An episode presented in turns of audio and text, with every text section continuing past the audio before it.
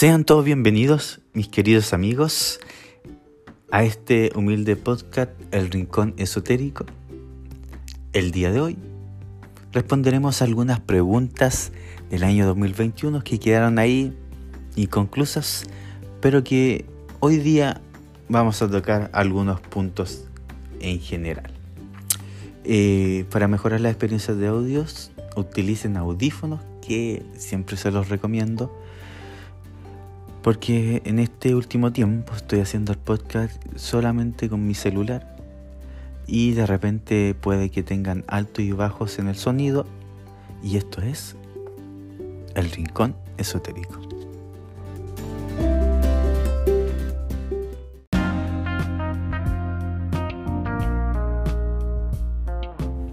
Mis queridísimos amigos, espero que todos y cada uno de ustedes en este mundo se encuentre bien. Primero que nada, para comenzar, voy a dar mis disculpas del caso eh, con lo que se refiere a la publicación de mi libro, El Tarot del Amor. Tuvimos algunos inconvenientes con la editorial, pero ya se solucionaron, así es que pronto, pronto, pronto vamos a hacer la transmisión en vivo de la presentación del libro.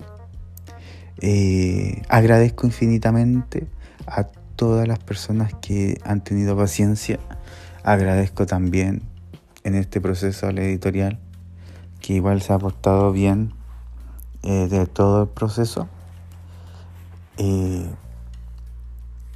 la dirección de la editorial, la página en el Facebook la tengo en el podcast que hice, ya no me recuerdo, no, que hice último esta semana. Y para cambiar el tema, veremos algunas preguntas que quedaron inconclusas y las responderemos ahora. Estas preguntas eran del 2021. La primera pregunta. El aura y sus colores. Bueno, les puedo decir que el aura es un campo energético invisible alrededor de los seres humanos, que según la teoría espiritual es generado por sus pensamientos, sentimientos y emociones. Eh, la teoría del aura afirma que los colores eh, del aura representan nuestras vibraciones energéticas y según el grabado de la vibración pueden relacionarse con la salud, el equilibrio emocional, la felicidad o la tristeza. Los colores del aura pueden variar eh, desde el color blanco, que simboliza la paz, auros verdes, azules, anaranjados, amarillos, rojos, rosados, morados, violetas, un sinfín multicolores. El color predominante del aura puede variar con el tiempo, dependiendo de los cambios emocionales, mentales y físicos eh, que estén eh, teniendo lugar o que estén en esa ocasión. Respondiendo nuevamente a otra pregunta relacionada con el, el aura y sus características, les puedo mencionar lo mismo que el aura es un campo o una energía invisible que envuelve a la persona o a los objetos. Se cree que es una energía sutil creada por el cuerpo con capacidad para cambiar el color e intensidad, según la salud, el estado anímico y la situación que quien la posee. El aura está asociado a la medicina energética, seres religiosos y espirituales, que atribuye un halo energético a todos los seres vivos. Eh, algunas creencias han asociado colores específicos a la naturaleza del aura, como el naranja para el amor, el azul para la armonía, el dorado para la iluminación espiritual y el verde para la curación. Esos son más o menos algunos nombres, eh, significados para que lo tengan como presente. La otra pregunta, ¿qué es el mundo astral? Les puedo decir que el mundo astral es una existencia invisible a los sentidos humanos, que se considera un submundo de la dimensión espiritual. Está asociado con el misticismo y la parapsicología. Se cree que el mundo astral es una energía vibratoria diferente de la que podemos ver u oír en este mundo físico. Se cree que se puede viajar en el tiempo y el espacio a través del mundo astral, ya sea por autohipnosis, la visualización o el uso de sustancias alucinógenas y quiero aclarar que no estoy haciendo propaganda con este tipo de, sustancias como el LSD o cierta hierba, mucho ojo ahí. Se cree que los seres humanos pueden hacer contacto con los seres espirituales como ángeles y maestros espirituales en el mundo astral. Algunas personas creen incluso podamos ver el futuro en el mundo astral. Esta idea se remonta al antiguo hermetismo egipcio, que era eh, una variedad de misticismo, también conocidos como la antigua sabiduría. Otra pregunta eh, para responderla de forma eh, resumida. ¿Cómo luchar contra la entidad demoníaca? Es una pregunta que siempre hacen nuestros queridos oyentes y yo les responderé. La mejor forma de protegerse de una entidad demoníaca es orar y buscar la ayuda de Dios según su creencia religiosa. Trate de resolver toda la situación de una manera más específica. Si está experimentando la interferencia de una entidad demoníaca, intente rezar oraciones como el Señor es mi pastor o el Señor es mi luz y mi salvación. Eh, también considere eh, recurrir al confisteor para pedir misericordia y perdón en este caso por cualquier pecado. Además, busque orientación de un consejero espiritual o de un ministro del Espíritu Santo. Finalmente, si todo lo demás ha fallado, también puede intentar contrarrestar las fuerzas demoníacas, mis queridos amigos, con la oración de liberación, como el ritual romanum. Y ustedes se preguntarán, ¿qué es el ritual romanum? Este es una colección de ritos eh, litúrgicos escritos por la Iglesia Católica para ser usado en celebraciones religiosas. Estos rituales pueden ser incluir eh, los sacramentos, oraciones, himnos y música. Se usan en bautizos, matrimonios, misas, funerales y otros eh, rituales religiosos católicos. Fue redactado por primera vez por el Papa Pío V en el siglo XVI y se ha actualizado a lo largo de los siglos.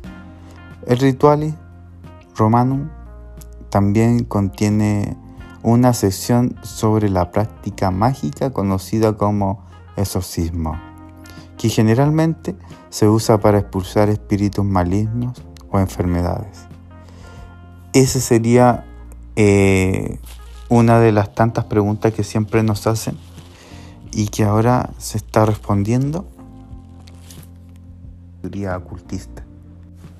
Otra pregunta que también es recurrente ¿Cuáles son los arcángeles más importantes? Los tres arcángeles más importantes les puedo mencionar son Miguel, Gabriel y Rafael. Hablemos un poco de Miguel. Es el arcángel de la justicia. El encargado de defender a los justos. Es el protector de todos los aspectos relacionados con la justicia, como la verdad y la integridad eh, así como la protección de los justos contra el mal. Es más que nada un pequeño resumen. Gabriel es el arcángel de las respuestas y es el mensajero de Dios. es un maestro de la sabiduría y de la curación, y es el encargado de llevar mensajes divinos a los humanos.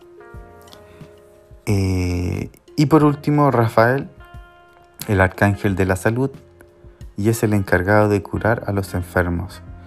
Tiene la misión de ayudar a la gente a sanar tanto física como emocionalmente. Además, es un guía espiritual y un gran maestro de la compasión, mis queridos amigos del Rincón Esotérico. Eh, la siguiente pregunta, ¿cuáles son los demonios más peligrosos? Esa es una de las preguntas que en realidad salen, pero no se quisiera tocar. Y yo les digo, amigos míos, no tengan miedo de preguntar. Más bien hay que tener conocimientos en una amplia eh, área y tener la sabiduría de otros también otros temas que en definitiva nos ayudan a defendernos en el día a día. Eh, los demonios serían seis. Los seis más conocidos que el primero sería el Belzebu, el supremo señor de los demonios, es el príncipe de la mentira y el jefe de los otros espíritus malignos. El dos, el más conocido como el sucubo, estos seres eh, femeninos espíritus malignos se alimentan de energía sexual debilitando a sus víctimas. El Simurg, estos demonios eh, atroces están eh, dotados de una voz ensordecedora y una mirada capaz de congelar la sangre. Pero no hay que tener miedo, porque nosotros somos luz y la luz vence a la oscuridad. Así tal cual, amigos míos. Asmedei es el rey de los demonios, puede cambiar su forma a su antojo para engañar a sus presas. ¿Qué, qué más les puedo decir de estos pequeños eh, eh, demonios? Que para mí son parte de una energía no más mal dirigida. Gorgona este monstruo, más que nada, son mitológicos estos, estos monstruos. Usan sus cabezas de serpiente para convertir a las personas en piedra. Y no sé si habrán visto a la famosa medusa, que es la típica que tiene ahí su cabello de forma de serpiente y las personas que ven a esa cabeza se vuelven piedra. Y ahí hay un claro ejemplo de lo que es ese demonio. Metistófeles es el más famoso de los demonios, controlador e incontrolado a la vez. Eh, presuntamente buscará la destrucción de la humanidad. Eh, en realidad no debería la destrucción si nosotros mismos también somos los que los destruimos, pero ese demonio es el gatillante de demostraciones negativas para con la destrucción de nosotros mismos como sociedad? Eso es la, la gran pregunta y el último demonio. Pasando a la siguiente pregunta, valga la redundancia, ¿cómo liberarse de un amarre del amor? Wow, pregunta que es recurrente. Para romper con un amarre de amor, primero deberás encontrar el origen de la magia, o el hechizo en este caso.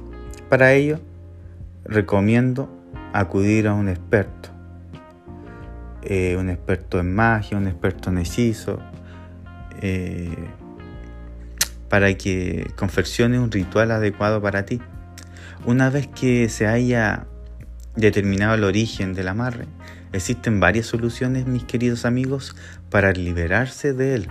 Esta incluye eh, mm, realizar ceremonias de limpieza para purificar el corazón y los sentimientos atrapados, realizar conjuros para romper el hechizo, visualizar el amarre saliendo de tu cuerpo.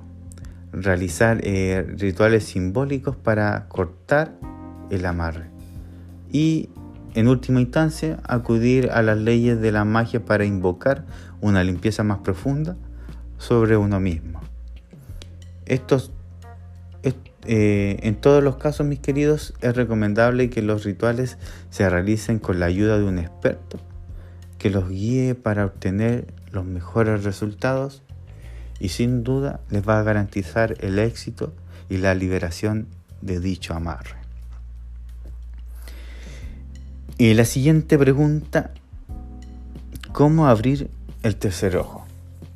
Y por lo demás también es recurrente, algunos desean experimentar un cambio mayor. La mayoría de las técnicas eh, para abrir el tercer ojo implican eh, cierto tipo de meditación. Una manera de empezar es la meditación eh, con un par de veces al día para conectarse con él con el yo más profundo que uno pueda tener. Se recomienda respirar con alguna técnica de respiración profunda, yendo desde el abdomen hacia los pulmones. Cuando se sienta cómodo con la meditación, uno puede trabajar la visualización para abrir el tercer ojo. Esto implica la visualización de energía y lucir frente en este caso, a ver, ¿cómo les explico? Te puedes ganar en un conjicito en el suelo y con la espalda recta visualiza que tu tercer ojo está ahí. Puedes visualizarlo así como que tu ojo está brillando. Visualiza eso y vas a ver, esto no es instantáneo. les, digo más que nada como un ejemplo, pero esto es un paso a paso. Recuerden, todas las cosas son un paso a paso que deben seguir de manera que después el trabajo se den los resultados y ahí puedan canalizar aún más. Esto puede ser una sencilla eh, bolita de luz, una flor, una energía flameante o incluso el poder de un animal. La meditación con visualización debe realizarse uno o más veces al día. Le recargo uno más veces al día. Algunas personas también usan un cristal para abrir el tercer ojo, simplemente colocando sobre la frente. Eh, uno puede concentrarse en sus vibraciones para abrir el chakra corona, coronilla en este caso. Eh, lo más importante para abrir el tercer ojo es la conexión personal con el yo eh, más profundo. Las meditaciones y las visualizaciones ayudan a establecer esa conexión para poder eh, descubrir el significado del tercer ojo y abrirlo eh, con energía, con mucha intensidad. La siguiente pregunta, tipos de sueño.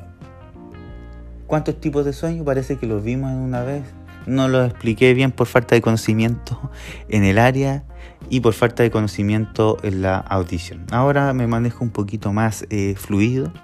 Antes los nervios me hacían jugar una mala pasada. Eh, volviendo al tema de los tipos de sueños, existen miles de tipos de sueños que tienen diferentes significados y significan diferentes cosas. Algunos de los principales tipos de sueños son siete. Uno de ellos el sueño lúcido. Son aquellos en los que eres consciente de que estás soñando y puedes controlar lo que sucede en tu sueño. También tenemos el 2 que sería el sueño recurrente. Estos son aquellos que tienen un patrón similar y te vienen una y otra vez y se repiten reiteradas veces y así sucesivamente. El sueño número 3 que sería las pesadillas. Estos son generalmente espantosos y preocupantes para las personas que los sueñan. Y déjenme decirles, mis queridos amigos del Rincón Esotérico, no se preocupen, ustedes son los dueños de crear su entorno al momento de soñar. Y el número 4. Visiones. Estos son sueños en los que recibes un mensaje, una señal o una profecía. Mm, los famosos sueños que nos dejan ahí eh, la premonición de que algo va a suceder. Tenemos el 5, los famosos sueños espirituales. Estos son los que contienen un significado espiritual y transmiten un mensaje significativo. El 6, sueños premonitorios, que es la misma eh, parte que la 4, pero aquí estamos hablando de manera más específica que son aquellos en los que se predice algo que sucederá en el futuro en comparación con el 4 que es visión. Eh, yo diría que están por ahí aunque uno viaja más al futuro el otro más in situ. La número 7 sería el sueño erótico estos son sueños que incluyen contenido sexual y recurrentemente les pasa a las personas que tienen algún sentimiento reprimido. Pero no quisiera eh, profundizar en ese tema. Más allá de todo esto, tendríamos la siguiente pregunta, ¿qué es la pineal? Eh, la glándula pineal, mis queridos amigos, hablando en términos médicos, también llamada epífisis, o glándula epifisaria es un pequeño órgano endocrino ubicado en la región central eh, más profunda del cerebro humano y también en otros animales. ¿Qué les puedo decir? Esta glándula secreta una variedad de hormonas como la melatonina. Eh, la melatonina regula el ciclo de vigilia y el sueño del organismo.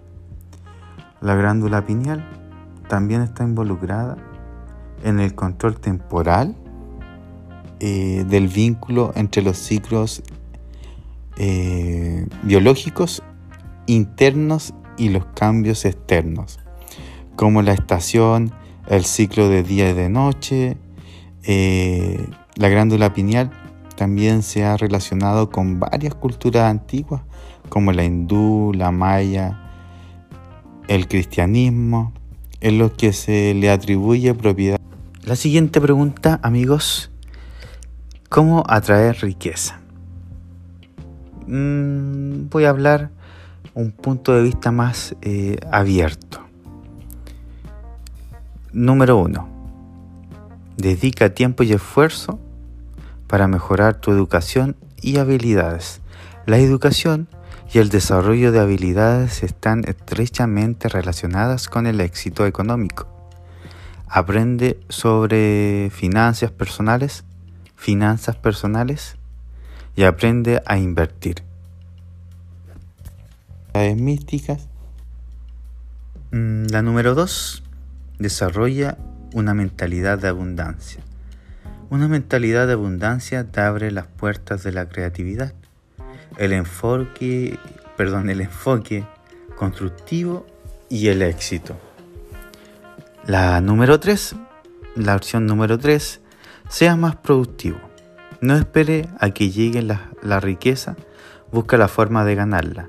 Esto puede significar comenzar un negocio o aumentar sus ingresos en un trabajo actual. La número 4 empieza a ahorrar. Si no estás ahorrando una parte de tu dinero, no estás invirtiendo para el futuro.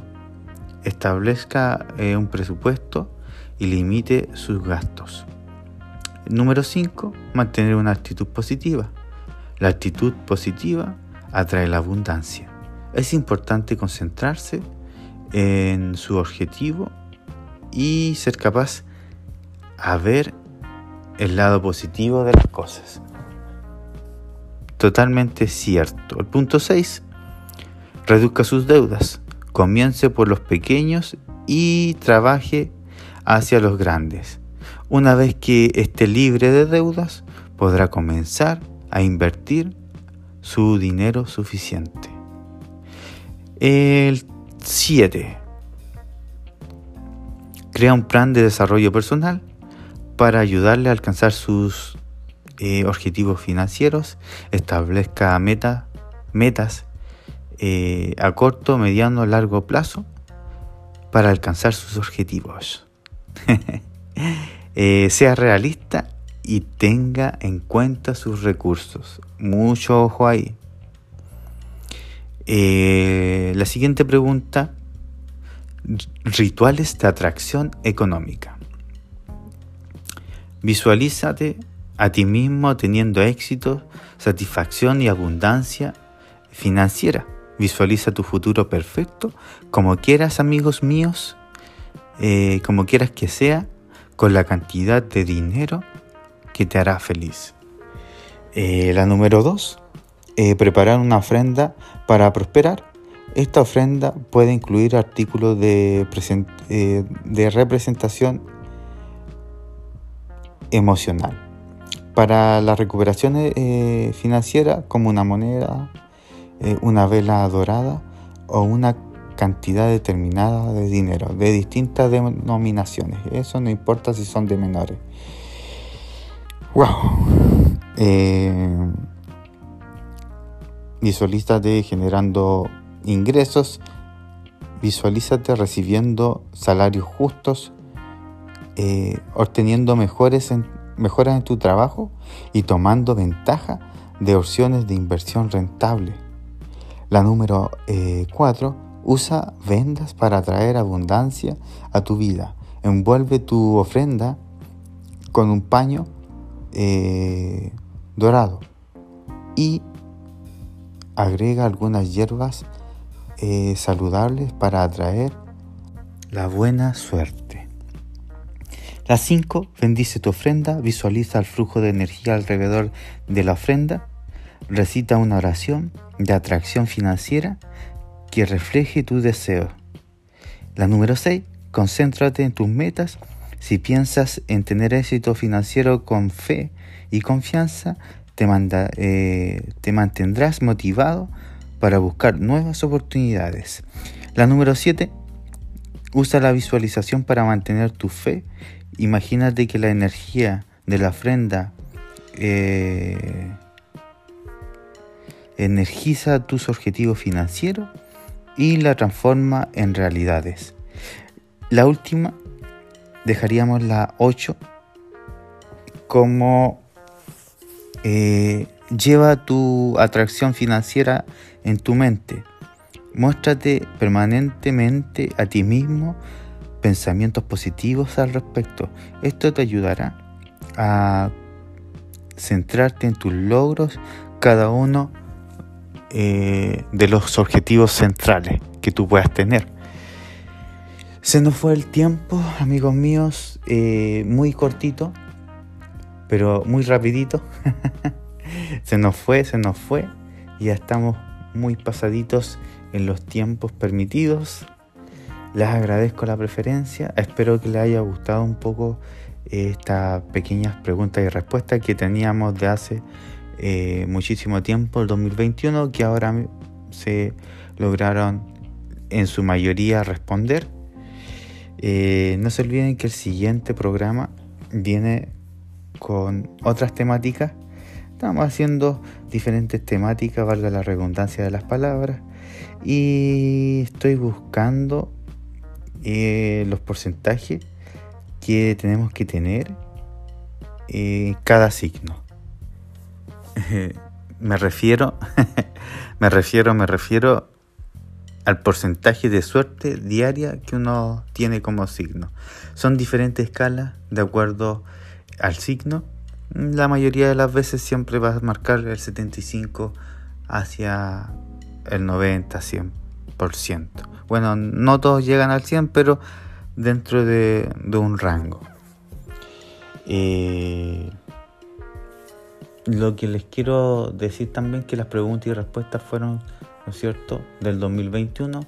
También habían algunas del 2022 para dejar en claro, antes que se me olvide. Eh, bueno amigos míos, esto es El Rincón Esotérico. Nos vemos en el otro podcast. Chao, chao.